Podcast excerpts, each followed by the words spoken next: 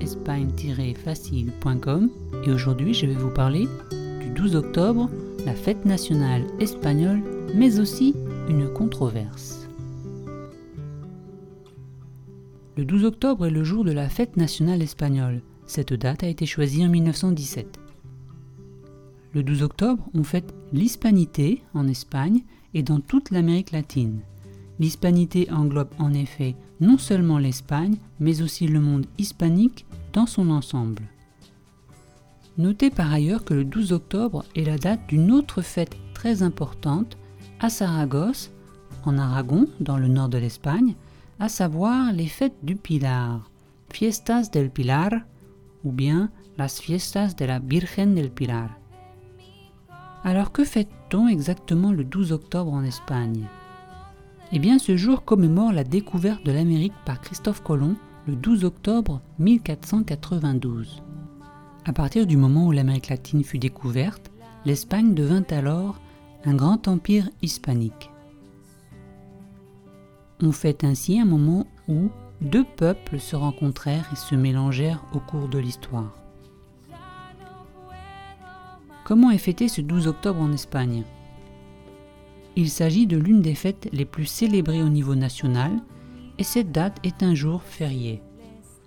Un défilé militaire avec la présence du roi d'Espagne et de sa famille est traditionnellement réalisé. L'événement est organisé par les forces armées espagnoles tous les 12 octobre à midi sur la Castellana à Madrid et ne manque pas d'attirer des milliers de personnes. Ce sera d'ailleurs peut-être l'occasion pour vous d'écouter pour la première fois l'hymne espagnol. Enfin, de nombreux musées et sites touristiques proposent des activités gratuites le 12 octobre. Mais alors, d'où vient la controverse autour de cette date? Si pour l'Espagne le 12 octobre renvoie à une fête, un jour de gloire à la rencontre de deux civilisations, la perception est bien différente dans les pays d'Amérique latine où l'arrivée de Christophe Colomb sur le Nouveau Monde est synonyme de massacre, de religion chrétienne imposée et de la disparition de peuples indigènes. En Bolivie, par exemple, on a qualifié cette date de jour de la résistance indigène, Dia de la Resistencia Indígena, en mémoire au sang versé par les milliers d'indigènes tués par l'arrivée des Espagnols en Amérique.